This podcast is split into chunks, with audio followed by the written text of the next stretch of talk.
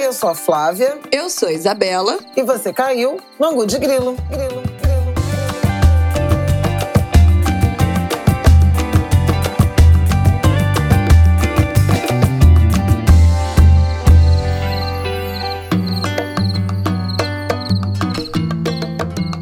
Oi, gente! Boa terça-feira pra vocês. Mais um Ango de Grilo no ar, episódio 153. Como você está, Flávia Ol, nessa segunda-feira? Ah, tô ótima. Ih, por que você não colocou ontem, irmão? Não, tive um fim de semana, um domingo em particular, de, de muita emoção. Falaremos disso, Angulers. Bom, a gente vai começar falando sobre uh, os micos que o presidente do Brasil, Jair Bolsonaro, pagou, está pagando os desagravos dessa ida dele ao processo né, de velório, enterro da Rainha Elizabeth. Vamos falar também sobre voto útil. A gente viu uma mudança aí no cenário, uma mudança também né, sutil, né, desse, desse cenário das pesquisas nessa última semana. Estamos gravando na segunda-feira, faltam 13 dias para as eleições. Tá muito, muito, muito muito, muito perto. Então, agora, essa reta final, esse episódio, episódio da semana que vem, a gente vai ter que falar sobre as pesquisas, sobre o que, está acontecendo aí, é, porque tá chegando. Agora tá chegando de verdade. Bom, e o nosso terceiro bloco, que eu espero que seja o maior, que a gente não se alongue a essas desimportâncias de política, porque no nosso terceiro bloco, se você está nas redes sociais, você viu que Flávia Ol esteve neste domingo à noite com Viola Davis, pessoalmente. Este encontro aconteceu. Flávia Ol, Viola Davis, em um jantar organizado por Thais Araújo, Lázaro Ramos, com poucas pessoas, os amigos. E a gente quer saber tudo desses bastidores. Olha, eu sei muito pouco ainda, porque eu só fiquei recebendo uns zaps assim esporádicos, tive que ficar cobrando, cadê informações? Eu quero saber, e eu vou saber muitas coisas, eu espero, aqui junto com os Angulers. E de como é que foi essa noite, vamos falar sobre o filme, né, que a Viola veio lançar, A Mulher Rei, que eu assisti na semana passada, já numa sessão fechada especial para jornalistas. É, vou falar um pouco sobre o filme, e é isso, gente. A grande estrela desse episódio de hoje é a Viola Davis. Chegaremos lá.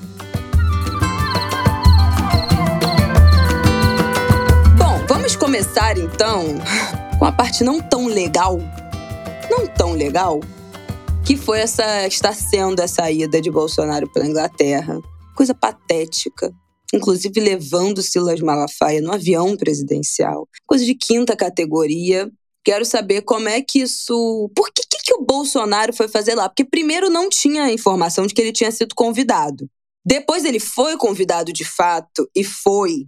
E o que, que isso significa para as eleições? Porque, assim, faltam menos de duas semanas. Ele não está no Brasil fazendo campanha. Ele está lá na Inglaterra, com a meia dúzia de gato pingado que mora em Londres, atrás dele, fazendo motociata, fazendo comício da janela da embaixada. Decidiu abrir mão de fazer esses dias de campanha no Brasil para ir lá no funeral da Rainha Elizabeth. Esse risco foi calculado? Ou ele já chutou o balde porque não vai ganhar mesmo? não vai ganhar mesmo. Eu estou afirmando, não é uma dúvida.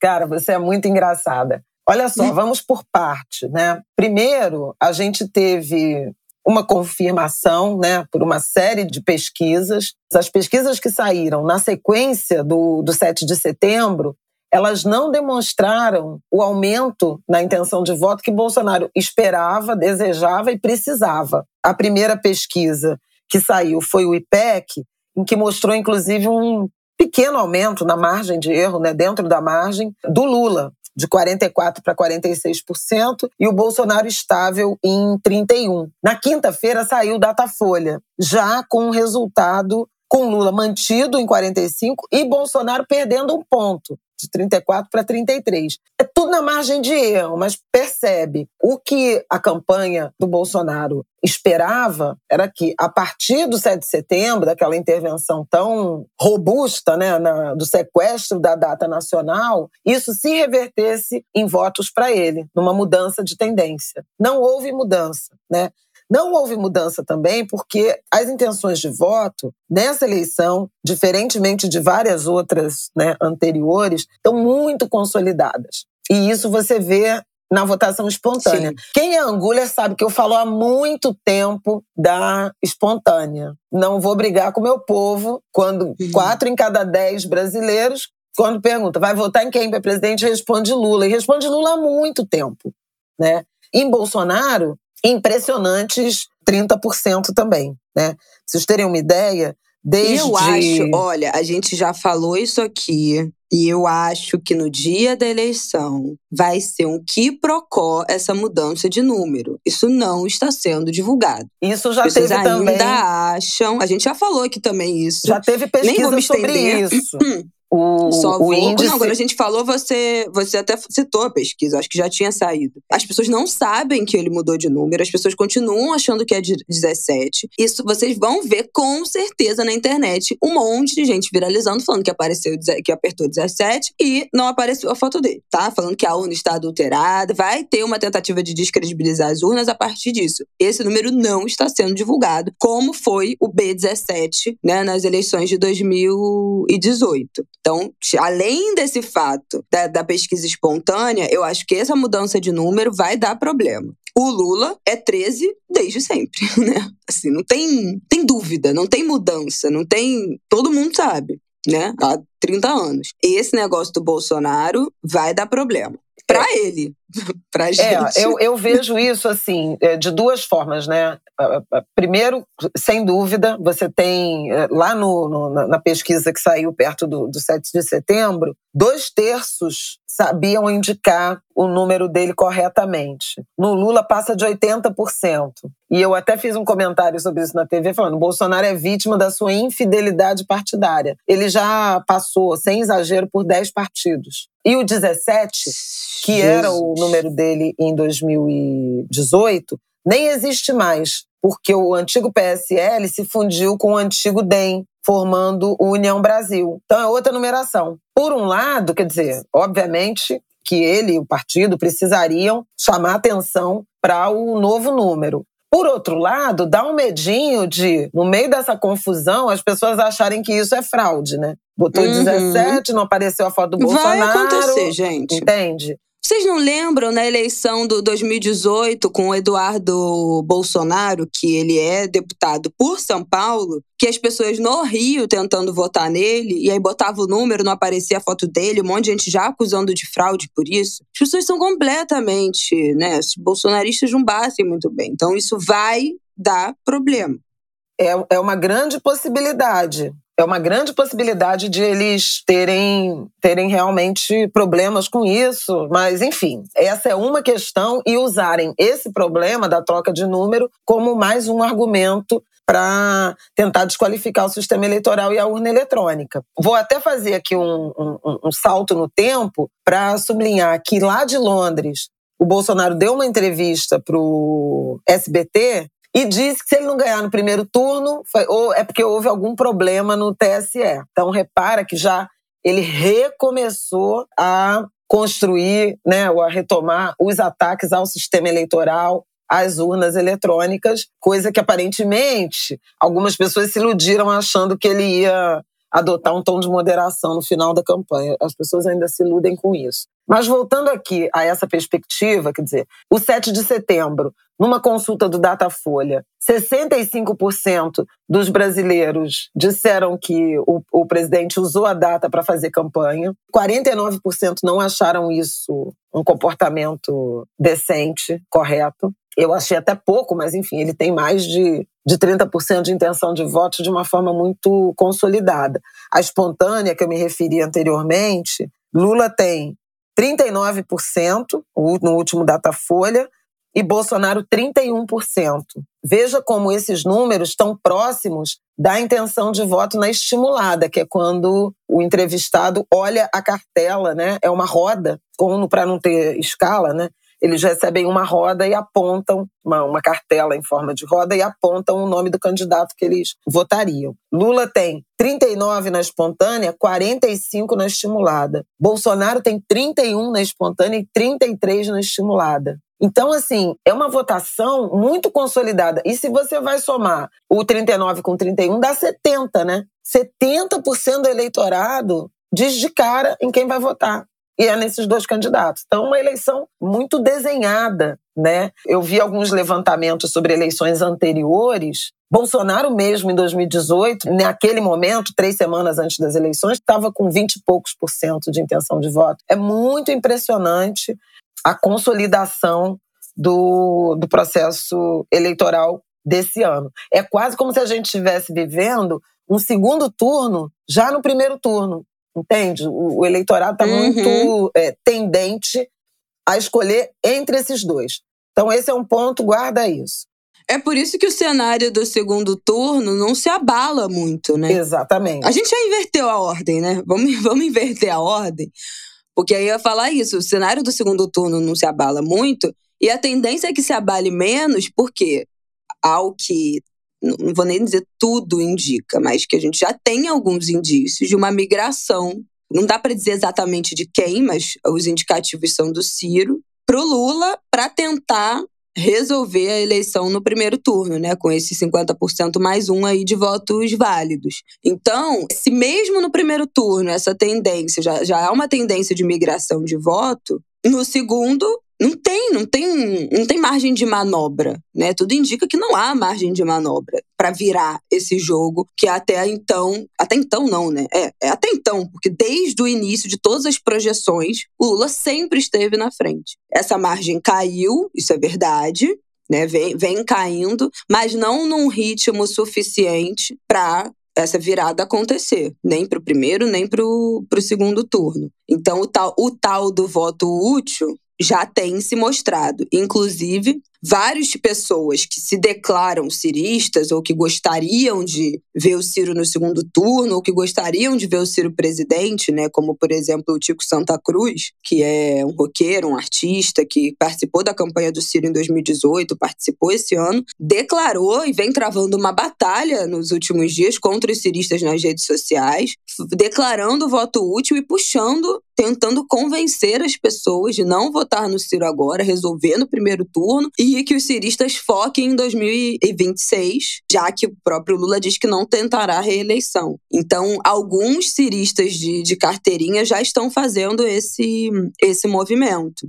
E aí, cada um com a sua justificativa, mas a principal justificativa que eu tenho visto para esse voto útil no primeiro turno e evitar um segundo turno também é a contenção dessa violência política que a gente já tem falado aqui no Angu. O quanto isso pode escalar, né, nesse um mês entre o primeiro e o segundo turno. Vamos resolver isso logo. Se o resultado não muda, se não há nenhuma chance disso do Bolsonaro virar, de, do resultado final da eleição ser outra coisa, vamos resolver logo e nos poupar desse mais um mês desgastante de violência e de, e de perseguição. É, eu acho que isso é absolutamente verdadeiro. Bom, o ambiente de violência política preocupa demais. Aliás, na semana passada tivemos mais um episódio né, de ataque à Vera Magalhães. Esse foi um tema do, do Angu da semana retrasada, né? Ou da semana passada. Eu que a gente falou do, que foi do levantamento. Da internet. É. Foi na semana retrasada. Na semana passada a gente falou da repercussão do 7 de setembro, da violência com a Vera também no 7 de setembro. Pois é. E teve de novo. Né? Um deputado estadual chamado Douglas Carvalho, que esteve no debate entre os candidatos de São Paulo para atacar a Vera. E, de novo, isso se. Enfim, teve uma imensa repercussão. A Repórteres Sem Fronteiras soltou uma, um, um, levantamento né, do acompanhamento que eles estão fazendo desde o início da campanha, início oficial né, da campanha eleitoral, 16 de agosto. E nesse um mês, eles mapearam 2 milhões e 800 mil conteúdos de ofensas, ataques e agressões a jornalistas e uh, formadores de opinião. Uh, eles estão acompanhando 120 perfis. E a Vera foi o mais atacado, mas o ranking é o seguinte: a Vera com 26 mil ataques, estou arredondando, tá? Uhum. A segunda é a Miriam Leitão, com 3 mil e pouco. Você tem ideia do que foi essa avalanche né, na direção da, da Vera. Aí depois tem William Bonner, Andréa Sadi, Eliane Cantanhede, Renata Vasconcelos está entre os 10 mais, Reinaldo Azevedo. Está muito intenso. Né, tá muito forte esse ambiente, em particular de ataques aos jornalistas. Eu até escrevi minha coluna no Globo de, na, na sexta-feira sobre o fato de, de, um país tão cheio de problema tendo que debater basicamente violência né, no processo eleitoral, em vez de todos os nossos problemas. Né? 33 milhões de pessoas em situação de fome, 38% das crianças, né, dos lares com crianças em situação de fome. A gente teve na semana passada a divulgação desastrosa, né, do primeiro IDEB pós-pandemia, um aumento aí de 100% praticamente, né, dobrou a proporção de crianças na, na, no segundo ano do ensino fundamental que não sabem ler e escrever e não sabem ler é, palavras básicas, tipo vovô. Em matemática também, a incapacidade de fazer operações de adição e subtração aumentou também, está em passa de, de 20%, está em 22%. Houve um aumento de 5% de evasão no ensino médio, de acordo com o censo escolar, né? o número de matrículas caiu. Então, assim, é tudo absolutamente preocupante e a gente está aqui discutindo os ataques, o, o, apito de cachorro, né, como se chama nos Estados Unidos, uhum. dog, dog, dog whisper, whistle, whistle, para uma militância armada, né? E com mensagens do tipo: temos que extirpar essas pessoas da vida pública, povo armado não será escravizado. São todos senhas, né? Para a violência política. E agora é, se eu não ganhar no, no, primeiro turno, com 60% dos votos, tem algum problema com o TSE. Então, assim, você vê nitidamente esse risco aumentando. Então, cresce uma mobilização entre a militância, entre personalidades, né, e dentro da própria campanha do Lula, né, da chapa Lula-Alckmin, por uma vitória no primeiro turno, uma vez que a distância é muito pouca, falta pouco. Né? As pesquisas têm mostrado que Lula tem entre 48% e 51% das intenções de votos válidos, né, dos votos válidos nas pesquisas de primeiro turno, o que pode ser suficiente, se tiver mais para 51 do que para 48, pode ser suficiente para ganhar a eleição no primeiro turno e baixar um pouco dessa pressão. Mas, assim, obviamente que essa estratégia de, de ganhar no primeiro turno, ela incomoda muito né, os adversários, especialmente esses da terceira via, porque é isso que vai determinar qual é o tamanho de capital político que essas pessoas vão ter no, ao fim do, do processo eleitoral. Né? E a gente já viu acontecer em 2018 né, uma desidratação quase completa da candidatura da Marina Silva e do próprio Geraldo Alckmin, na direção, seja de Bolsonaro, mais de Bolsonaro até do que de, de Haddad. Né? A Marina terminou a, a, eleição de 2018, eu acho que ela nem teve um milhão de votos, foi muito pouco, assim, foi para uma, uma candidata que chegou a ter 22 milhões de votos no, no ano de 2014. Né? Inclusive o apoio da Marina, eu acho que ele está subestimado, o apoio da Marina ao Lula, eu acho que está subestimado por vários analistas, porque eles têm mencionado muito a questão do, da agenda ambiental, porque ela tem essa relevância toda, e tem mesmo. Mas eu acho que ela alcança outras camadas. Ela alcança, por exemplo, mulheres negras, mulheres negras evangélicas. Se você analisa é, a, a mancha de votação, também, né? é, mas mesmo em áreas periféricas do Rio de Janeiro, pra vocês terem uma ideia, em 2014, a Marina, na capital do Rio de Janeiro, ela ganhou em 36 zonas eleitorais. A Dilma em 28 e o Aécio em 33. Então, olha, olha o tamanho que a Marina teve em 2014. Ela teve no Rio de Janeiro, em 2014, 2 milhões e 590 mil votos. No Rio, no estado do Rio de Janeiro. No estado de São Paulo, ela teve 5 milhões e 761 mil votos. No ano de 2018, ela teve 1 milhão e 69 mil votos. Desidratou completamente. Ela saiu de 22 milhões e 100 mil em 2014 para 1 milhão em 2018. Agora, muitas dessas mulheres que votaram na Marina em 14, né, não perderam ela de vista e se lembram. Então, ela pode ter um, uhum. um efeito, né? Assim como a gente fala do, do Janones, num grupo em que Lula está tendo dificuldade de penetração, que é uh, dos evangélicos, né? Então, esse é um ponto a observar. Lula, então, começou essa campanha de voto útil, que está desagradando muito o Ciro, mas, enfim, o eleitor é soberano. E, normalmente, o voto útil, ele se dá é, na onda final, na última semana. Então, semana que vem, é possível que a gente tenha mais é, certeza Ai, em relação a se vai haver é, essa onda ou não. E, inclusive, também, eventualmente, até na direção do Bolsonaro, porque estão meio divididos, né? Os eleitores de Simone Tebet, é, sei lá, 20%, 23% votariam no Ciro, 21% no Lula, 18% no Bolsonaro. Os do Ciro, 33% no Lula, 30% no Bolsonaro. Então, assim, pode ajudar os dois, mas sem dúvida alguma pode fazer diferença para o Lula vencer a eleição no primeiro turno. A outra coisa que eu acho que o voto útil ajuda é no comparecimento. Se você é, consegue contagiar né, a sociedade em relação a ir votar para acabar no primeiro turno e tal, a tendência é de que as pessoas compareçam. E há muita preocupação sobre com abstenção num ano em que a violência política é tão forte. Né? Eleitores têm respondido nas pesquisas eleitorais que estão com medo, sim, de falar de preferência política na rua, de conversar sobre uhum. isso, por medo de violência. A gente já falou sobre isso aqui também, né? De sim. que roupa usar, se vai de bottom, né? Se vai de adesivo, justamente por conta desse ambiente de, de violência e de muita gente armada. Fiz uma, um enorme parêntese para voltar para a rainha. É porque, diante de tudo isso que está posto, voto útil para Lula ganhar, o principal adversário ganhar no primeiro turno, a onda do 7 de setembro que não pegou, seguida de uma decisão da Justiça Eleitoral de não permitir que Bolsonaro use nas imagens de campanha, né, na, nos vídeos de, de campanha de, de TV, as imagens do 7 de setembro, pela interpretação de que houve abuso de poder de recursos públicos né, naquelas iniciativas, naqueles atos do 7 de setembro.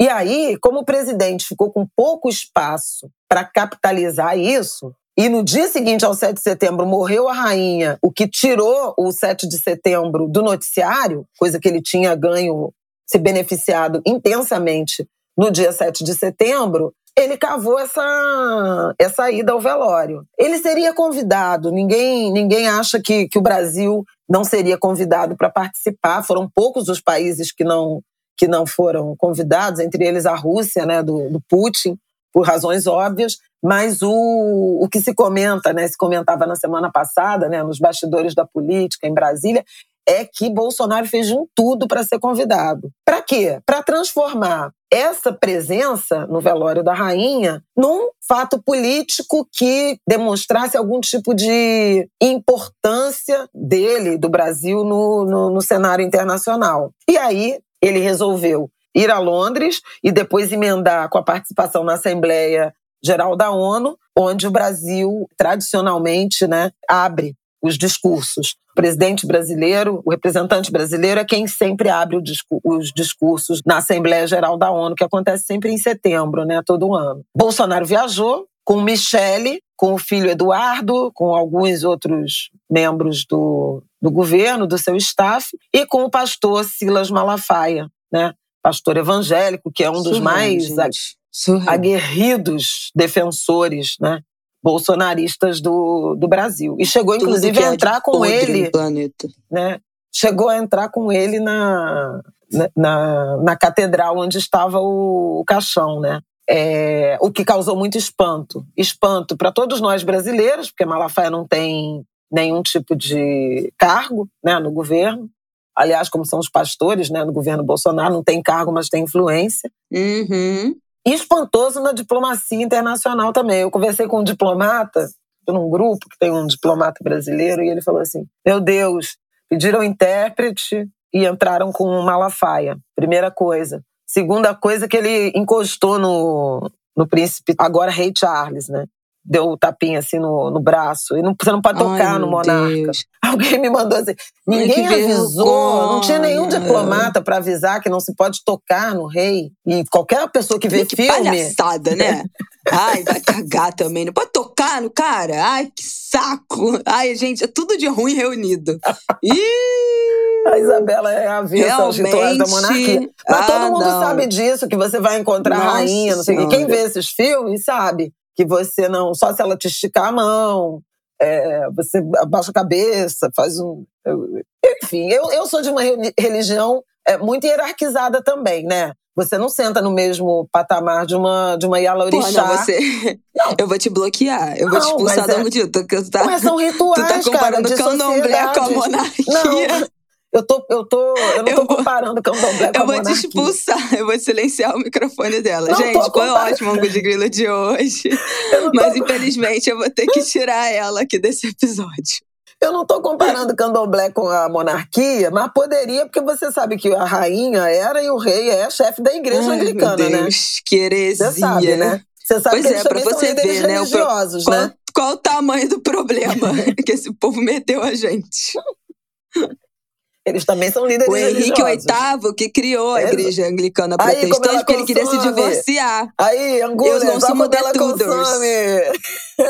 The Tudors é a melhor série de, de monarquia que conta a história da criação da, da igreja é, protestante, que foi criada pelo Henrique VIII porque ele queria se divorciar da rainha Catarina e casar com a Ana Bolena, e a, e a igreja católica não permitia. E aí ele criou uma igreja para ele poder se divorciar. Olha, verdade, ele dividiu um problema em dois. A gente tinha um problema, ele resolveu criar um segundo. Você tá me entendendo? Por que, que essa gente não presta? Enfim. Gente, eu tenho que rir com essa garota. Maria. Mas vejam como ela consome Não, também audiovisual, a produção audiovisual monárquica. Bom, dito isso, Bolsonaro chegou lá, fez comício de uma indelicadeza, de uma grosseria, porque estava indo para uma cerimônia fúnebre, gente. né? Horrível. Tô rindo de nervoso. Ele fez comício da, da, sacada da, da, casa oficial do embaixador, com aqueles brasileiros bolsonaristas fazendo gritaria num, num país em luto, num país enlutado. Porque é, é, e é verdade, gente, a quantidade de gente que se mobilizou, que está nas ruas acompanhando as cerimônias. Não, até ontem, 300 mil pessoas é, passaram pelo. De... visitaram né, o, o, o caixão da rainha. E você vê as imagens, as filas agora em Londres quilométricas. 8 quilômetros, 9 quilômetros de, sepulcral. de. Não tem, não tem algazarra, né?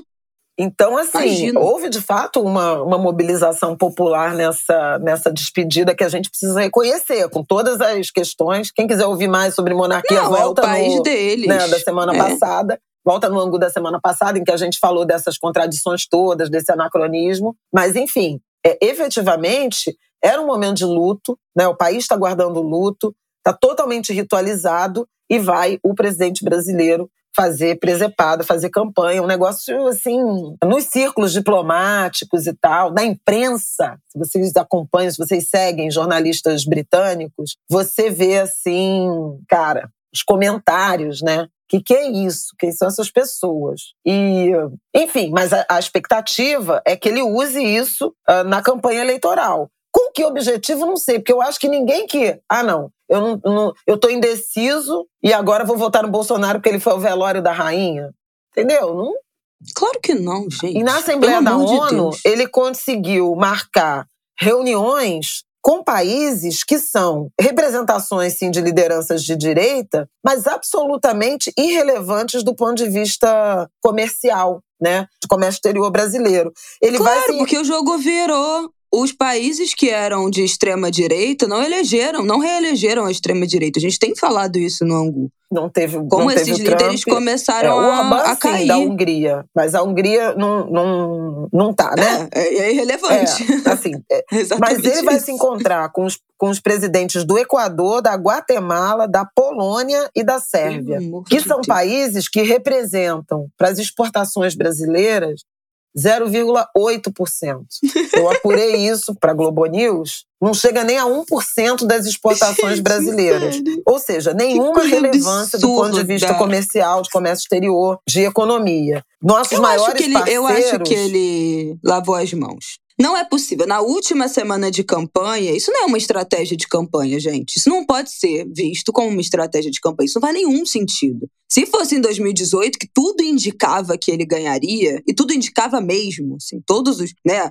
Era muito claro de que o primeiro. que, que ele estava na frente no, no primeiro turno, é muito facada, claro né? que ele É, que ele iria pro segundo turno com Haddad, e era muito claro que no segundo turno com Haddad, ele sempre teve na frente. Beleza. Aí é uma coisa. Agora, o cara tá atrás, e essa é a estratégia de campanha que ele escolhe pra última, pra penúltima semana de eleição, pros últimos, pros últimos 15 dias de eleição. Isso não faz sentido. Lavou as mãos, tá querendo se distanciar pra, pra, pra o vexame ser menor. Não sei, eu não consigo compreender uma coisa dessa. É difícil Também mesmo. não quero. É, Deixa isso é difícil compreender.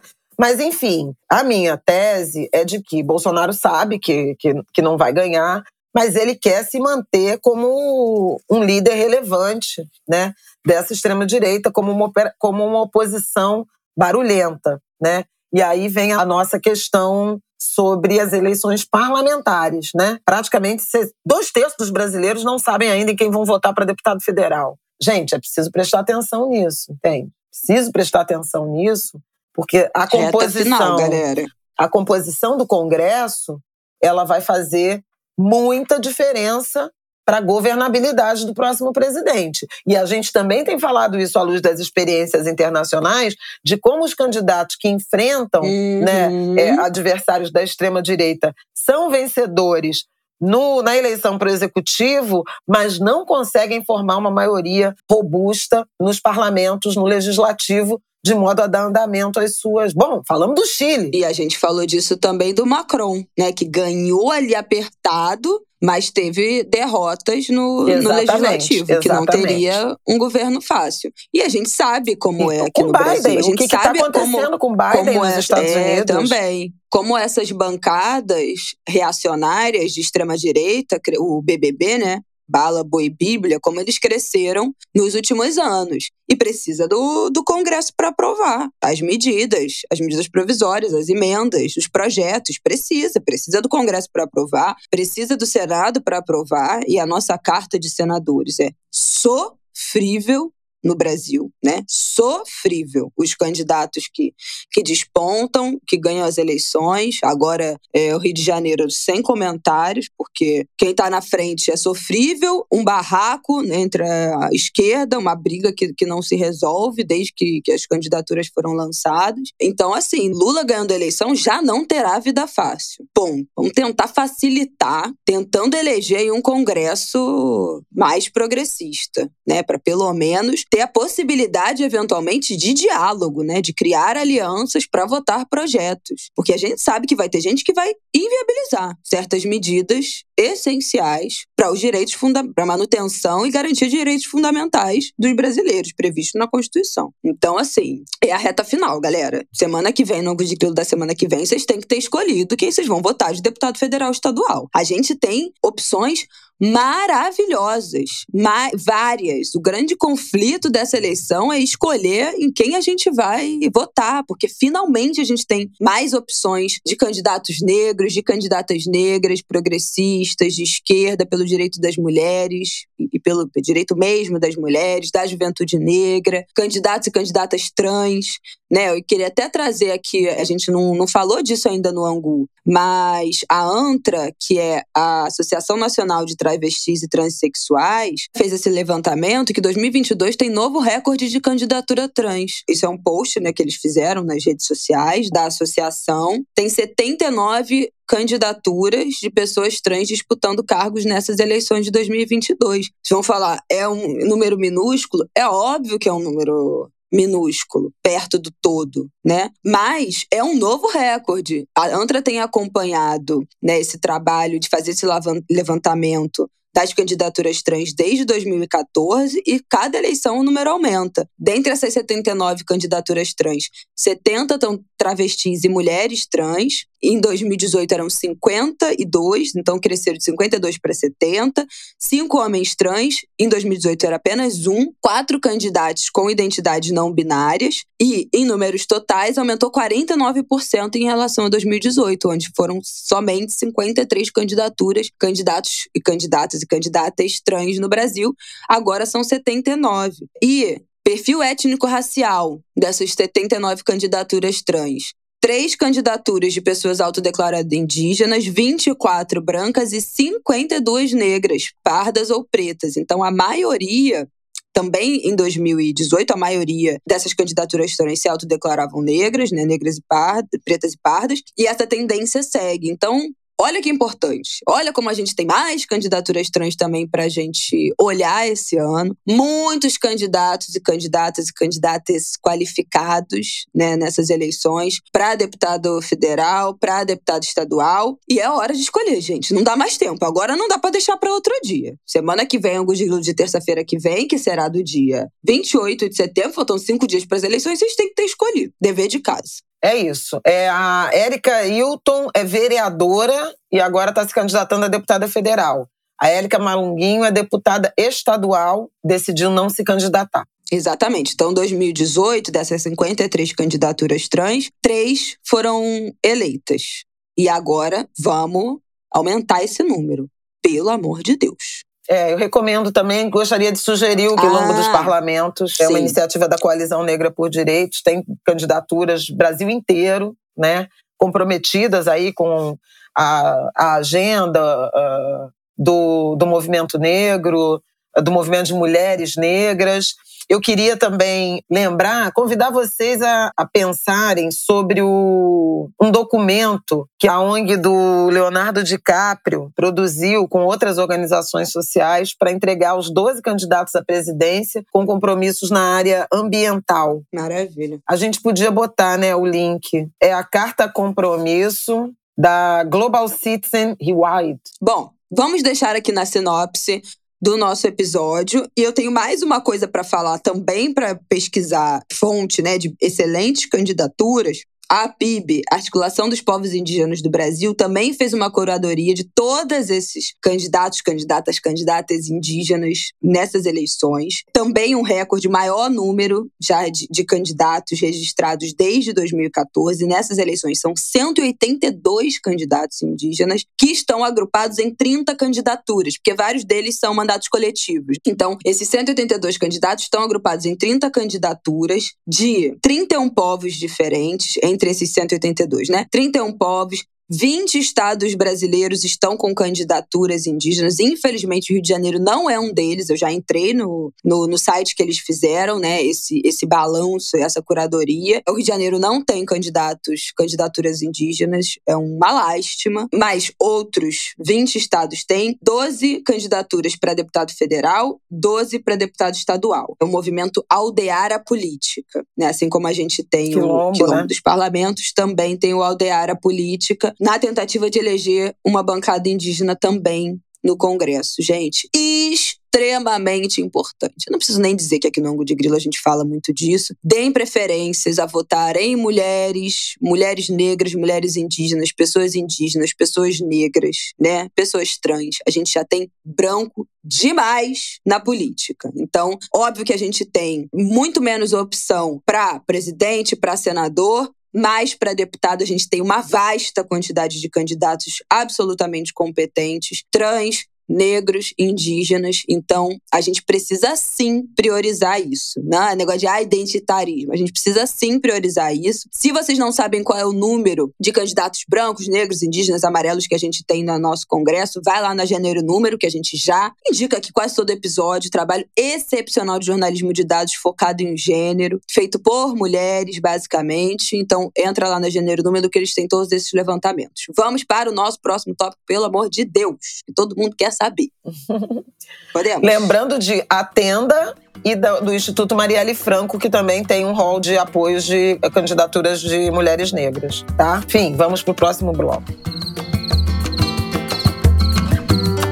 Legal. O povo quer saber. O povo brasileiro quer saber.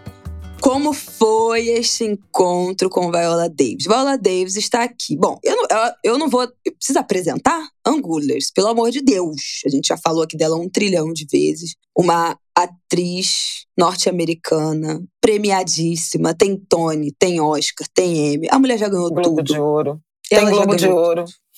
Tem Globo de Ouro. Ela já ganhou tudo. Ela completou tudo. Está no Brasil, agora ela lançou um novo filme que ela é protagonista, A Mulher Rei. Um filme que fala sobre o exército feminino do reino de Daomé. Falarei sobre o filme mais um pouquinho na frente. Mas Viola está no Brasil para fazer a turnê do filme, porque o filme também tem um personagem brasileiro. Esse é um pequeno Eu, eu, nem sei se isso foi divulgado na entrevista dela do Fantástico, porque eu não vi ainda, mas dando esse pequeno spoiler, tem um personagem no filme que é brasileiro, então acho que isso também foi o motivo da, dela ter vindo para o Brasil fazer o lançamento desse filme. Ela que acabou de lançar a sua autobiografia. Uma das divulgações da autobiografia foi uma entrevista com a Oprah, disponível na Netflix. A gente falou dessa entrevista aqui. Excepcional, densa, você acaba querendo mais, pesada, pra gente começar a conhecer um pouco mais da vida dela. E Viola veio no Brasil fazer essa divulgação do filme e dentro ontem foi no Cais do Valongo, né? Do domingo foi no Cais do Valongo, foi na quadra da Mangueira uhum. e foi nesse jantar em que nós tivemos a nossa correspondente da entrevista no Fantástico. E depois o jantar em que tivemos, enviamos, a Digno enviou a sua correspondente para o jantar com Viola Davis. E agora a gente está vindo aqui trazer, então, quais eram as informações. Ai, meu Deus do céu. Isso é muito bom. Correspondente do Angu no. Infiltrada do Angu no. É, no é jantar. qualidade, né? Um podcast de qualidade. Quem é Anguler sabe.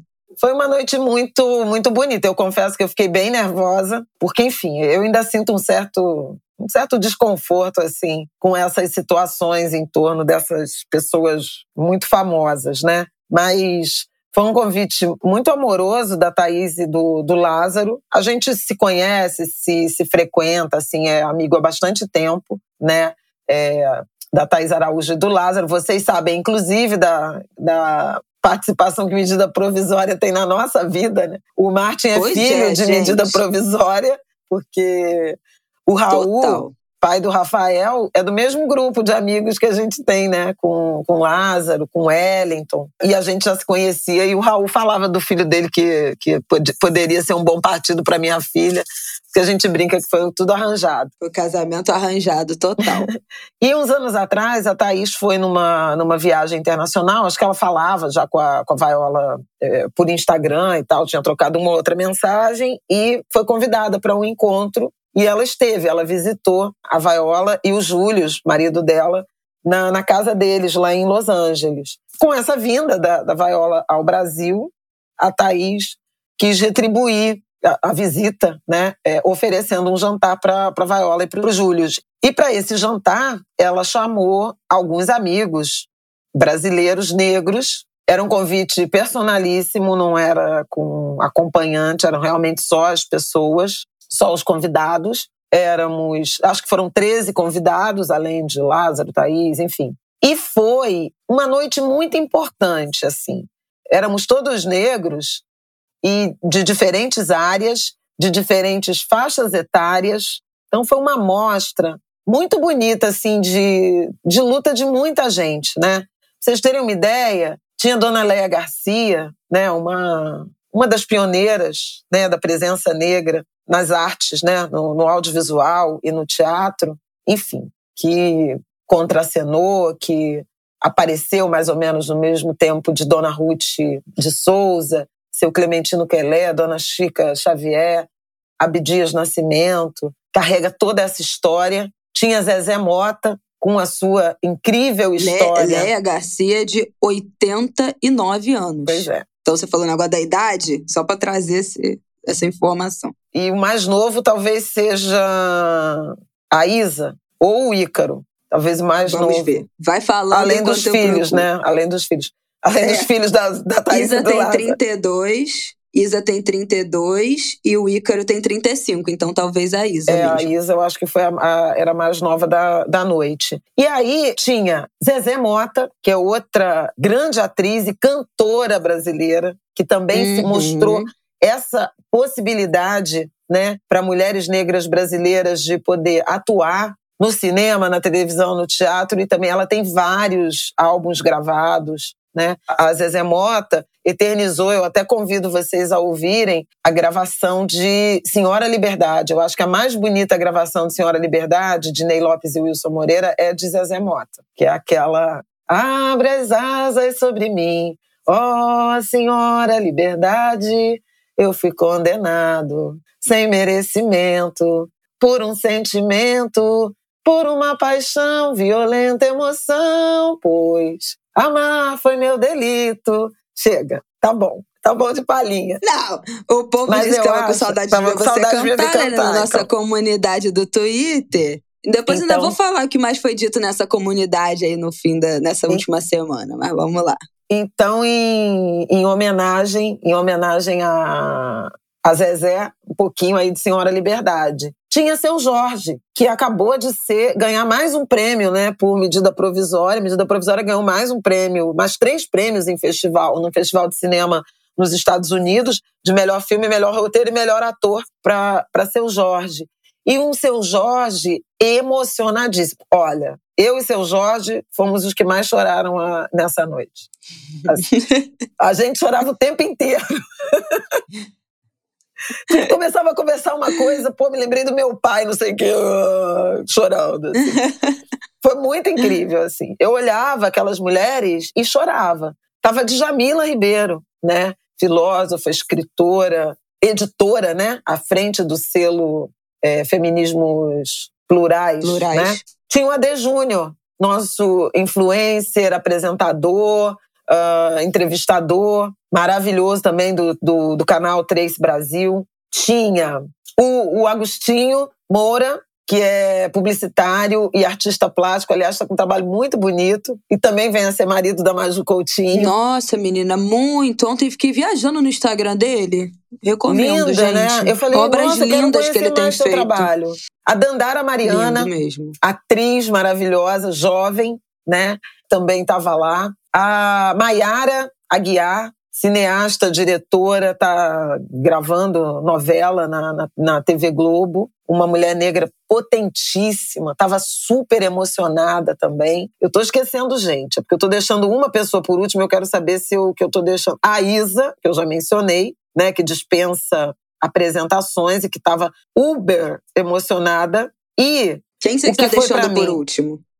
Só para eu saber, já tô vendo Aqui. O Zebrinha, né? Zebrinha, uhum. que, Não, que é uma espécie de pai profissional, uma espécie de mentor do Lázaro, um grande coreógrafo, tem um trabalho incrível de corpo, né? Um homem lindo e talentosíssimo e muito orgulhoso, sabe, da sua negritude, de onde a gente coloca os nossos corpos e como. E por fim, eu quero falar do Gabriel Martins. Ele é um arroba Gabito Martins e vocês precisam seguir esse, esse homem, esse talento brasileiro. Ele é baterista de uma banda chamada Diplomatas e cineasta. Ele é o diretor de Marte 1, o filme que vai representar o Brasil no Oscar desse ano, que foi selecionado para representar o Brasil no Oscar, não é finalista ainda. Mas todo mundo que viu, e eu não vi, falei pro não, Gabriel, olha, vou assistir, vou voltar a falar com você. É uma coisa assim, todo mundo sai transtornado, transformado. É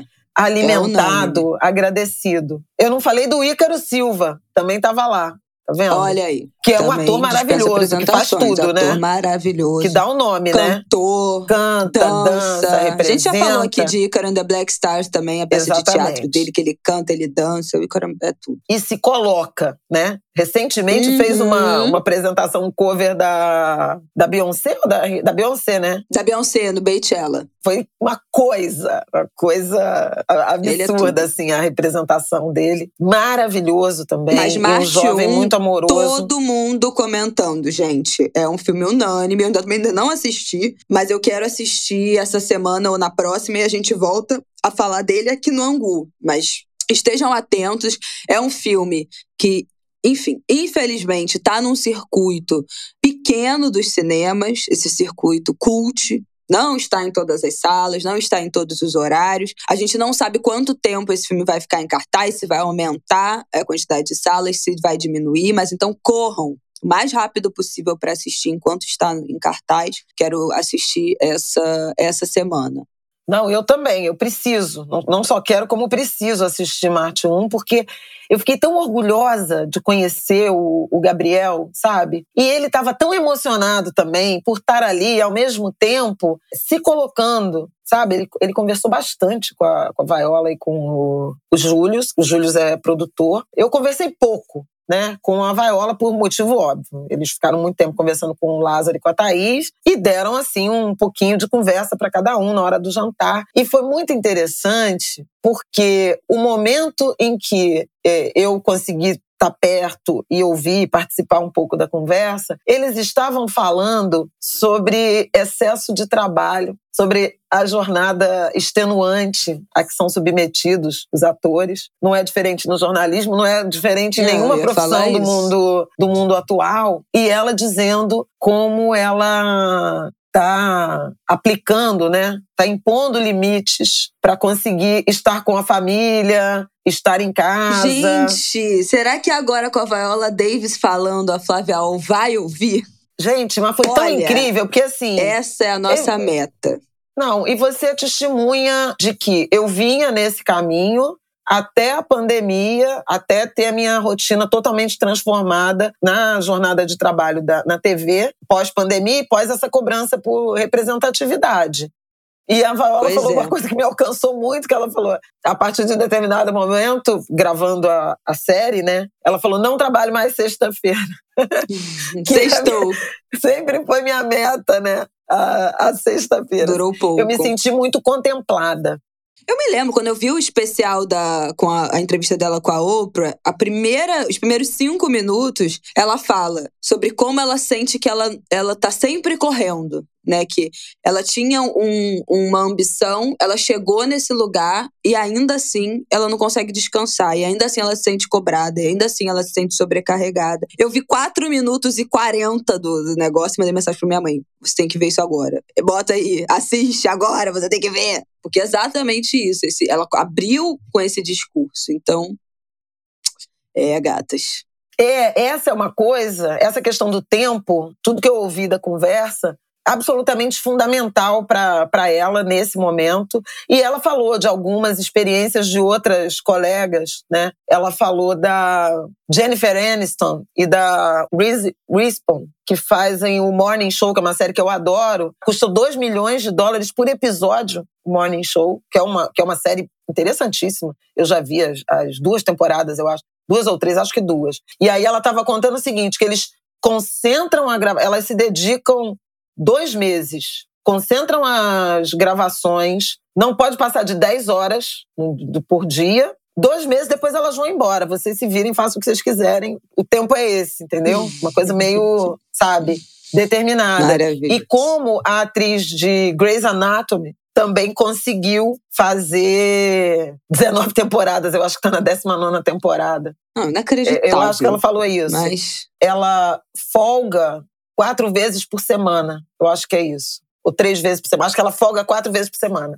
Ela trabalha um dia, folga dois, trabalha um dia, folga dois, trabalha um dia, folga dois.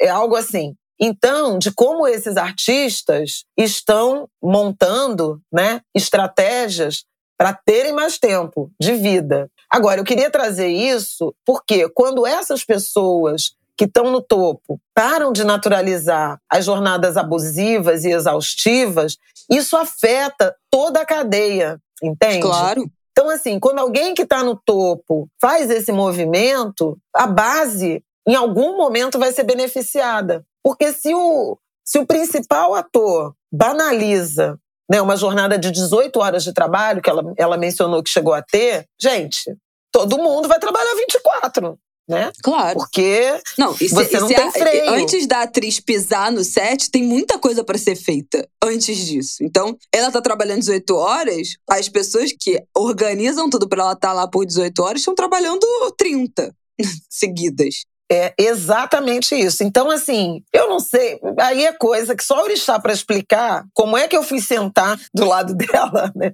Né, perto dela no momento em que eles estavam tendo essa conversa. Essa Ai, conversa foi, é uma foi, conversa que. Foi a minha intenção. Me alcança. São as minhas energias que, que me alcança. Lá. E são reflexões que eu faço. A gente conversa muito sobre isso aqui mesmo no Angu. Né? Eu já falei do uhum. quanto, por exemplo, Fátima Bernardes me é inspiradora na decisão que ela tomou, ainda jovem, né, de reduzir essa jornada diária de trabalho para fazer um, um trabalho é, especial e ter mais tempo para viver o amor dela, os filhos dela, a casa dela, o jardim dela. Porque, de modo geral, a gente teve muitas referências de pessoas, né, de artistas, de estrelas, que. Aí estou falando em particular do jornalismo, que vão até 90 anos, 80 anos, 70 anos, 75 anos, 82 anos. É, isso ainda é muito fala, glamorizado. eu vou ter que trabalhar isso tudo, né? É, em que momento eu vou viver? Então foi muito bonito, assim. E ouvir isso, aí já me emociono, porque ouvir isso de uma mulher negra, porque a gente está sempre muito associada a muito trabalho, né? A trabalhar até uhum. morrer. Então, assim, foi muito. O seu Jorge estava falando da mãe dele, que não precisa mais trabalhar, tem já tem mais de 80 anos, e montou uma banca de ambulante porque ela não consegue ficar sem trabalhar. Ela foi ser cabelô com 80 anos que ela teve dinheiro para comprar uma banca, para não sei o quê. Ele falou, não posso fazer não. nada. As pessoas falam assim. E a mãe do é, seu Jorge, é, né? É, tipo, a mãe do seu Jorge, ele não ajuda ela. Aí ele falou, não é verdade. É, não, imagina. Eu ajudo, ele contou, assim, ele estava contando isso, falando da família, do pai, né? Quando, quando o pai dele realizou, ele tinha um filho vencedor no mundo artístico. E aí ele conta que foi num, foi num banco com o pai e sacou uma quantidade de dinheiro para dar para o pai.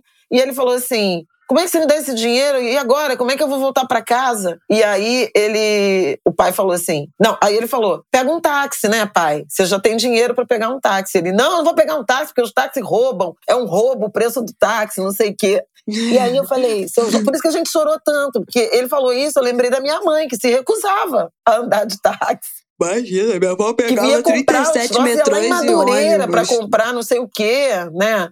Que era mais barato. Às vezes até uma garrafa de cachaça, porque era mais barato. Falei isso. Minha mãe falava da caninha da roça, que custa triplo de Irajá, entendeu? que era de R$3,50 é, naquela época, era isso. basicamente. Ainda não então, era Paulo Guedes, então o caro era 3,00 reais. E assim, mas isso, gente, é, é para trazer essa perspectiva do que, que foi esse encontro em termos de.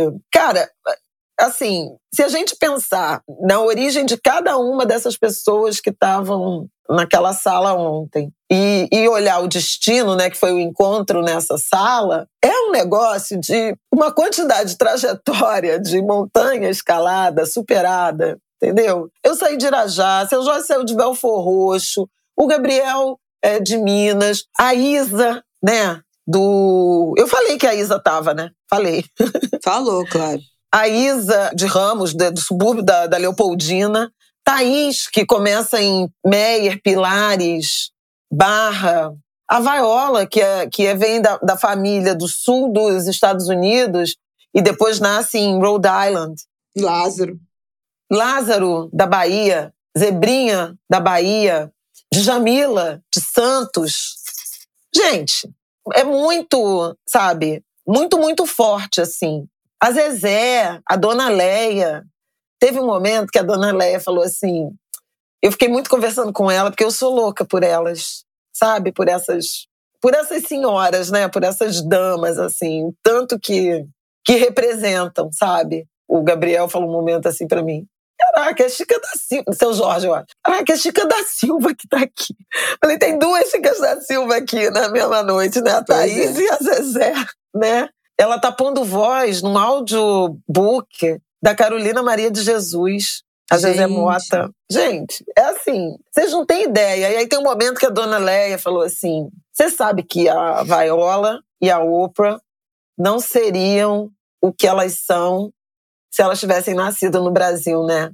Pra gente aqui é claro. muito mais difícil. Muito mais difícil. Claro que não seria. E é, é muito. Imagina, aí gente. ela falou assim: é a muito Oprah impressionante. É não, não vou é nem entrar na crítica, não sei que é de bilionário, mas a Oprah é uma mulher preta bilionária. Bilionária é, é uma das mulheres mais ricas do mundo. Perto de ter um bilionário preto no Brasil. Então ela falou assim: Lá é, é, tem muito, muito racismo, muito preconceito, mas eles se. Os negros né, americanos se uniram de um jeito. Aí ela falou assim para mim: quando eu comecei, eu uma vez é, estava com a Ruth de Souza e comentei com ela. Ruth de Souza comentou comigo que um produtor falou para ela, para dona Ruth: Ruth, tem uma atriz chegando, Léa Garcia. Cuidado com ela, ou você vai ficar sem trabalho. E aí elas se, se falaram exatamente. É, Ruth, nós temos é que esquecer esse produtor, porque só tinha espaço para uma. Olha que loucura isso, gente. Gente, só tinha espaço para uma, continua só tendo espaço para uma. Qual foi o grande é, assunto debatido na semana passada e na semana retrasada? A Isa foi a primeira mulher negra brasileira a cantar no palco mundo do Rock in Rio. A Ludmilla, injustamente, foi colocada no palco Sunset, porque não pode ter duas. Pode ter duas, né? E a discussão é: ah, não, a Ludmilla merece mais, a Isa merece mais. Por que não duas? Por que, que a gente fica discutindo isso? De quem, de quem merecia estar se o, rock, se o palco mundo é dominado de banda de homem branco? Né? É óbvio que, ah, nossa, um festival no Brasil que o ingresso é uma fortuna, isso é o, é o micro do micro. Mas é um exemplo recente dessa discussão. Imagino eu que essa. Bom, a dona Ruth morreu com mais de 90 anos, a, a dona Léa Garcia tem 89. Essa conversa deve ter acontecido há 70 anos Exatamente, atrás. por aí. Né? E a semana passada, anos, com certeza. a gente teve a mesma conversa. Ainda hoje, só uma mulher negra brasileira é autorizada a estar no palco mundo de um festival. A outra, todas as outras precisam ficar num palco secundário, ainda que sejam muito maiores do que aquele palco, ainda que, te, que tenham bagagem, repertório, dinheiro, história para estar nesse outro palco. Mas duas não pode, é uma de cada vez. E a primeira mulher negra brasileira a cantar no palco mundo foi a Isa, agora em 2022, um festival que existe desde os anos 80. É simplesmente inacreditável, né? Mas enfim, deixa pra lá. É, é muito, é muito impressionante. É muito racismo. É, é, é muito é impressionante. Isso, é muito racismo. Mas assim, gente, então tava ali nessa noite conversando sobre isso, sabe? Viola falando da jornada excessiva, o Gabriel falando dessa experiência de ter tido um filme, né, o segundo filme dele, agora escolhido para o Oscar, de como as pessoas estão se aproximando dele. Uhum. É, é muito interessante isso que aí muita gente se chegando, mas um pouco tem uma, uma certa demarcação de território, né, que a gente percebe, né, muito muito nitidamente as pessoas que já, já aparecem muito na, na indústria e de como ele quer se colocar em termos de criar oportunidades para atores negros, para atrizes negras, para essa produção, um trabalho que Lázaro vem fazendo há muito tempo. A gente já falou também, fala disso aqui né, do quanto Lázaro, em alguma medida, é, abafou o ator né, que mora nele em nome de se tornar esse produtor, esse diretor e dar, e dar espaço né, para a construção dessas. É a pessoa que escolhe, né? Que toma as decisões. Exatamente. Né? Então, assim, também muito forte essa discussão. E a Zezé, porque aí eu vou falar a última coisa, o negócio do inglês, né? Eu tenho muito muito problema com o meu inglês. Eu estudo inglês a vida inteira e não, não consigo nunca chegar num, num ponto especialmente porque a minha relação com a língua portuguesa, né, de escrever e de falar, é de muito artesanato. Eu tento ser muito cuidadosa na escolha das palavras e muito precisa.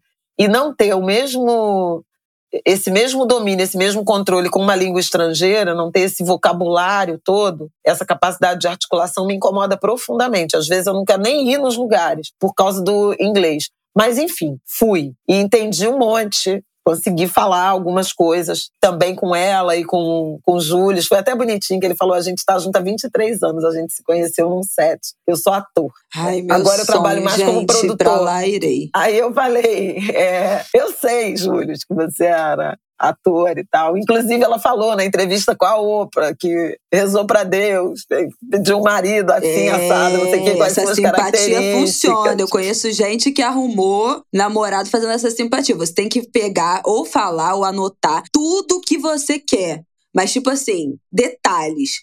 Ah, é alto, é baixo, tem cabelo, não tem cabelo, é preto, é branco, o trabalho. Ela fala que ela descreveu ali, pediu para Deus, escreveu, descreveu cada detalhe e apareceu o Júlio que era exatamente essa descrição. Eu tenho uma, uma amiga que ela, ela fez isso e ela não botou que ela queria um homem com cabelo. E ela arrumou um namorado, que é exatamente a descrição que ela fez, mas careca. Então, tem que ter cada detalhe mesmo, gente, porque acontece. A pessoa vem exatamente como a gente imaginou. Fala, mulher, pelo amor de Deus. Então foi isso. Aí a, a Zezé tava falando isso, né? Sobre o, sobre o inglês. Dona Leia fala francês, não fala inglês. E aí eu falei, é muito difícil para gente que vai aprender quando adulto, né? Dependendo da origem que se, que se tem. E a Zezé comentou da relação dela com a música, porque o pai dela era professor de violão e a mãe dela era costureira. Ela não tinha muito o dom para o, o, violão. E aí a mãe, mas ela adorava música. A mãe conseguiu para ela uma bolsa numa escola de piano e ela começou a estudar piano. Só que assim, e ela gostava e tinha e achava que tinha talento para o piano, mas ela não conseguia evoluir, porque ela não tinha um piano em casa. E faz toda a diferença. É porque a gente falou assim, estar equipado, né, ter acesso faz toda a diferença. E quando chegou a pandemia, ela tem, né? A, Zezé mora num apartamento no Leme, que foi da Clarice Lispector, inclusive. E ela tem um piano de cauda na sala. E na pandemia, ela começou a estudar piano. E aí ela falou assim: mas é muito difícil, porque, pô, já, já tô muito mais velha, né? Era totalmente diferente a facilidade de aprendizagem que ela tinha quando menina mas não tinha o piano e agora ela tem o piano, mas ela não tem a mesma atividade. Eu falei, bom, mas tem, tem tempo, né? Ela falou, ah, não, agora acabou a pandemia, já tá engraçado. Agora acabou a pandemia, não chega de trabalho, não dá mais pra tocar piano. Tô agradecida Calma. pela minha voz. Ela, tô agradecida pela minha voz, por isso que eu tô. Aí ela contou que tava gravando o audiobook da Carolina Maria de Jesus, porque ela ficou amiga da Vera Eunice, filha da Carolina Maria de Jesus. É afropatota demais, gente. Não, pois é, um monte de gente lá na nossa comunidade do Twitter do Angu comentou: olha, é afropatota. Essa, essa já é outra afropatota. Agora tem uma, uma afropatota com Viola Davis. Então, é, a, é a segunda afropatota, porque já tem. A, a outra que a gente fala aqui é outra galera você vê, né? Que a Flávia Ol tá em todas. Como acabaram de botar aqui no Twitter, cadê? Quem foi que botou? A Camille Viola, que a gente falou dela até outro dia aqui, que escreveu o livro sobre Jorge Benjor, botou. A Flávia Ol tá em praticamente tudo que importa nesse país. A mulher está em todas! Ela está em todas, Brasil! E você fica sabendo de tudo aqui no Angu de Grilo, né? Com a nossa correspondente de todos os eventos. Bom. Pois é. E seu Jorge fez uma declaração a, a Tom Hanks. A Tom Hanks. A Jorge Benjó com Tom Hanks, porque ele foi para Espanha durante a pandemia. Ele gravou um filme, um western, com, a, com, com Tom Hanks. Ele participou desse filme. E aí ele canto óbvio, né? Ele tá aprendendo flauta, seu Jorge, agora. Muito legal, ele levou a flauta e deu uma palhinha. Ele toca todos os instrumentos que existem no, no mundo, além de cantor além de ator. É uma coisa, é uma coisa absurda. Mas é absurdo, é absurdo. O talento, assim, é por isso que eles têm raiva Não, da gente. É uma coisa impressionante. É ele é cantor, ele toca todos os instrumentos. Ele é um ator. Não tem nem o que Espetacular, dizer. premiado. Meu Deus, é surreal. E aí ele começou a tocar. Oh, oh, oh, oh, E aí o Tom Hanks, oba, oba, oba.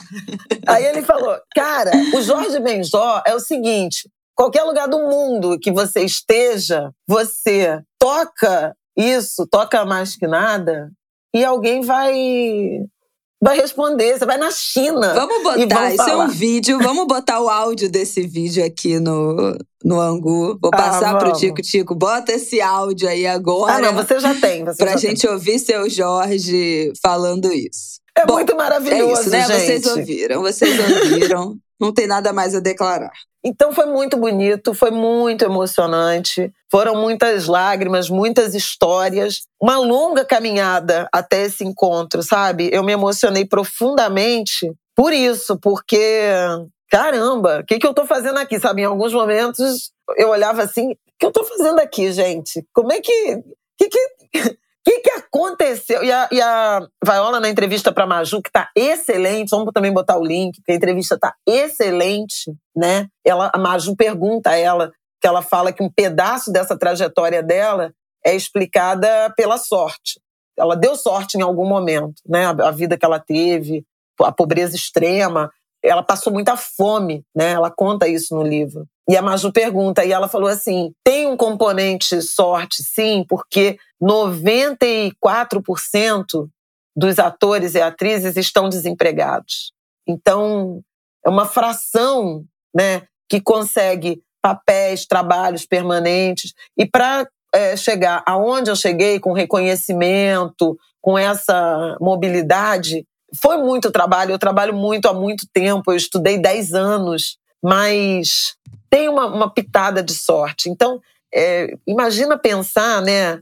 Que elemento de, de sorte permitiu que todas essas pessoas se encontrassem naquela noite de 18 de setembro de 2022. Para celebrar, cada um a seu modo, com maior, maior, menor intensidade, trajetórias vitoriosas, mais que sobreviventes, né? Hum, muito mais que então, sobrevivente. Então, assim, porque a Viola se define muito como uma sobrevivente por tudo que ela passou, mas assim, é mais, né? É mais que sobrevivência. Foi muito forte. Eu tô muito emocionada. Ainda. Eu tô muito emocionada. Eu queria, pra gente fechar esse episódio, falar do filme, né? É, semana passada eu assisti o A Mulher Rei. Fizeram uma cabine para jornalista. Cabine é como chamam a sessão de cinema para jornalistas, de geralmente de entretenimento, né, de cultura, para eles publicarem as resenhas, fazerem é, as críticas e tal antes do filme estrear fui na, na cabine. Eu não vou falar muita coisa do filme, né? Mas o filme se trata desse exército feminino do reino de Daomé. E eu queria falar do reino de Daomé, que é muito é, famoso aqui no Brasil. Quem é de carnaval já ouviu falar em Daomé, porque todo samba que, que fala de África, Bom, quem que é fala de religiosidade, então? fala de Daomé. É, quem é beija-flor já também já, já tá é, pós-graduado em Daomé. Os daomeanos foram, vieram, vieram para o Brasil, é sacanagem, né? Foram trazidos a forças a força para o Brasil e aportaram principalmente no Maranhão, na região em que hoje é o Maranhão. E lá criaram uma, um dos maiores terreiros do Brasil, que é a Casa da Mina, que é um terreiro de candomblé jeje. Então, é uma linha diferente. A gente tem candomblé jeje, tem nagô, tem... Angola. Banto. Angola, é, cada um fala seu idioma também. E aqui no Brasil é muito famoso, né, para os praticantes de religião de matriz africana. Todo mundo já ouviu falar em Casa da Mina. No, a galera do samba também, com certeza, já ouviu falar. E são daomeanos. E é muito interessante ver no filme um pouco mais, conhecer um pouco mais. Óbvio, a partir de um olhar hollywoodiano, né, gente? Dar os descontos. Essa história desse exército feminino e no filme também tem representação religiosa. Eles falam de, de Ifá, principalmente. Eles fazem oferendas a Ifá. Tem um jogo de Ifá. Então tem o, o oráculo, tem falam de Ogum. Então é um filme permeado por figuras religiosas de matriz africana que não é comum para produções norte-americanas, né, estadunidenses. Diferente do Brasil, a cultura, a religiosidade de origem africana foi praticamente aniquilada né, nos Estados Unidos. As religiões de matriz africana os negros americanos são conhecidos por serem batistas, né, por serem evangélicos, as igrejas, os, os Sunday service, né, os cultos, o, o, coral, os cantores negros, o coral negro das igrejas, né, Martin Luther King, a gente já, enfim, vocês já sabem disso. Então, lá a religiosidade negra dominante é outra. No Brasil, o Brasil tem muito, né? Tem muita a religião de matriz africana e temos ouvido falar sobre isso cada vez mais, porque quem é de axé diz que é. Nos Estados Unidos tem muita santeria, que já vem né, dos descendentes, migrantes e tal, do Caribe, da América Central. Uhum. Cuba é muito forte, então, né? Então, tem muito a ver também a santeria nos Estados Unidos com os, os pretos imigrantes do, do Caribe. E aí foi muito curioso, né, ver essa, essa representação religiosa num filme dos Estados Unidos, de Hollywood, que não é uma coisa comum. O filme tem uma trama de romance, eu não vou dar spoiler, mas tem uma trama de romance que eu, que eu achei desnecessária. Faz parte, a gente sabe que ah, tem que ter um romance por trás, mas eu achei assim que não precisava, especialmente nesse filme, quem assistir vai entender essa trama de romance não faz nem sentido com a história que está sendo tratada ali. E tem outras questões envolvidas que, que enfim. Depois, quando todo mundo assistir, a gente fala. É, esse personagem brasileiro, para mim, é bem questionável. Mas o filme é incrível, fala dessa potência feminina nessas guerreiras mulheres que são subjugadas, que são diminuídas e que não tiram o corpo fora. Então, é, tem uma, uma, um peso desse, desse feminino que é lindo de ver. Paola Davis preciso nem dizer como protagonista, né? O filme, o filme é ela, o filme é dela, ela é, ela é imensa. E recomendo a todos vocês que vão assistir entretenimento, né? Com essa pitada de, de. Com essa pitada, não, com essa né, com essa mãozada forte ali de representatividade, mas dessa potência preta feminina, com um pouco dessa história nossa passada, desse resgate dessa história, que é muito interessante, especialmente para nós brasileiros que convivemos tanto com essa, com esse, com esse reino de Daomé, né, que a gente ouve tanto falar. E, e, acho que vale super ultra a pena. Já podemos encaminhar para o final, para outras dicas e comentários que a gente quer fazer. Já está longuíssimo esse episódio. Dá sim. Então eu vou assistir a, a Mulher Rei, a Woman King, e aí também volto a, a comentar. Temos que assistir Marte 1, temos que assistir Maria Temos. Betânia. Já falei do, do documentário sobre a, a, Maria Betânia. Eu tô até sem dica, gente, porque eu tô lendo o livro da Viola. E, ah, mas eu nossa, tenho dica. Yeah. Eu tenho, eu assisti o Não Não Olhe do Jordan Peele, o novo filme dele.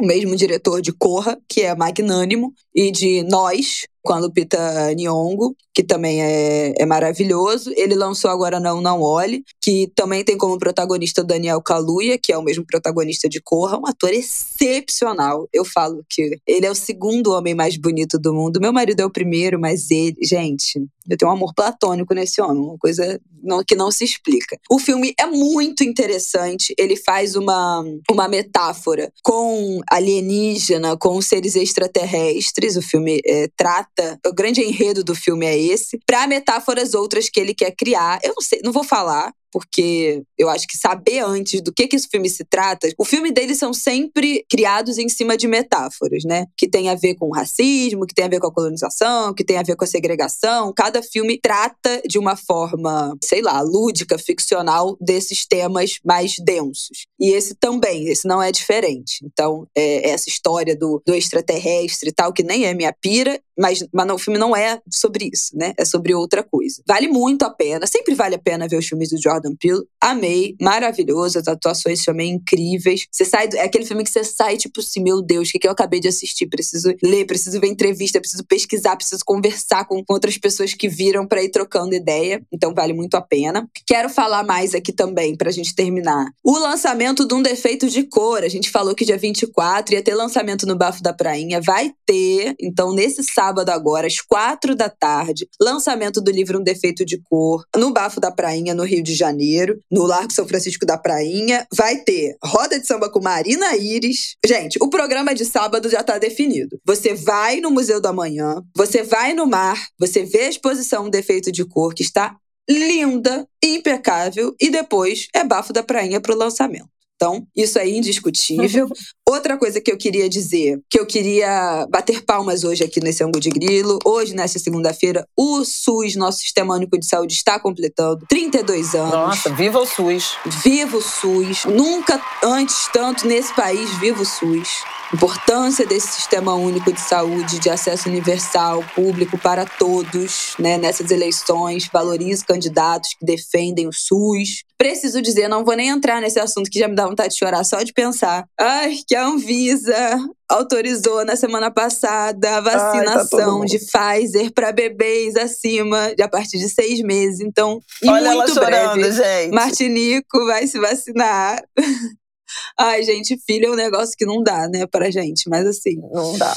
Eu não sei não nem dizer, mesmo. assim. Foi sexta-feira, 11h30 da noite, o G1 me mandou esse alerta no celular. E eu tive uma crise de choro. Toda vez que eu vejo alguém falando disso, toda vez que eu lembro disso, me dá vontade de chorar. Eu não sei nem dizer o que. Eu acho que eu vou dar vexame no posto de saúde no dia que meu filho se vacinar. Mas vocês acompanharam aqui com a gente a epopeia que foi, né? Essa gravidez na pandemia, é, essa incerteza do que, que essa doença significava para grávida, para bebê. A gente teve Covid duas vezes, o Marcia teve Covid duas vezes. Então, assim, a gente viveu, graças a Deus, ele teve leve, né, de todas as vezes, mas o Brasil foi o país em que mais grávidas morreram, que mais crianças menores de 5 anos morreram no mundo. Um, uma, uma, enfim, isso que a gente já sabe. E finalmente a Anvisa autorizou a vacinação de bebês a partir de seis meses. E eu estou contando cada segundo, todos os dias, desde sexta-feira, todos os dias eu menciono o Ministério da Saúde. E aí, Mona, vamos mandar as vacinas. No sábado de manhã, a Secretaria de Saúde do Rio já tinha falado que vão embora vacinar os carioquinhas. Estamos só esperando o envio da vacina de, de, é, de lá, né, do Ministério da Saúde. Então, estou contando os dias, mas, enfim, sem palavras para essa notícia, essa felicidade, esse alívio E a última coisa que eu queria dizer é Rio de Janeiro, a Câmara Municipal do Rio de Janeiro aprovou de que mulheres com é, gestantes, né, parturientes, mulheres não, parturientes com e gestantes com algum tipo de deficiência auditiva terão direito a acompanhante, intérprete de Libras, em todas as consultas do pré-natal e em todos os momentos do parto, pós-parto, dentro de todos os hospitais, centros de saúde, clínicas particular, pública, no estado do Rio de Janeiro. Então, uma vitória imensa imensa, imensa, né, para pessoas com deficiência. E Importante dizer também, esse intérprete de Libras não entra no lugar de acompanhante nem de doula. São direito a três pessoas diferentes. Você tem direito ao seu acompanhante por lei federal. No Rio de Janeiro, há direito de você ser acompanhado por uma doula. E agora, mulheres com algum nível de algum grau de deficiência auditiva também têm direito a intérprete de Libras. Então, não aceite se alguém te disser que ah, para você ter um intérprete, você não pode ter acompanhante, ou você não pode ter doula. Não, pode os três. Uma grande vitória. Muito orgulho dessa, dessa lei que foi aprovada. E é isso, gente. Chega. Já falei tudo que eu tinha para falar. Chega desse ângulo de gripe. Tá bom, né, Django? Tá bom, lá, tá bom de dica, tá bom de angu, tá bom de tudo. A vida real, real de verdadeira, é não real, real de né? realeza. Foi, foi ótimo. Foi ótimo Gary Gary com Viola Davis, mas agora vamos trabalhar. Vamos trabalhar que as contas não se pagam com foto de Instagram, não, gente. É, Mona, é isso aí. É, a vida é dura. É isso, Angulers. Até semana que vem. Ai. Cosme Damião tá chegando, último final é de semana para comprar os doces. Compraremos os nossos doces nesse final de semana. Vamos fazer os nossos saquinhos, agradecer Cosme Damião do Unzereis, né, por mais um ano, pela vida do Martinico e é, intenções na semana que vem voltadas para essa data. Falaremos mais disso, relembraremos Cosme Damião semana que vem. Tá bom? Um beijo, boa semana para vocês. Beijo!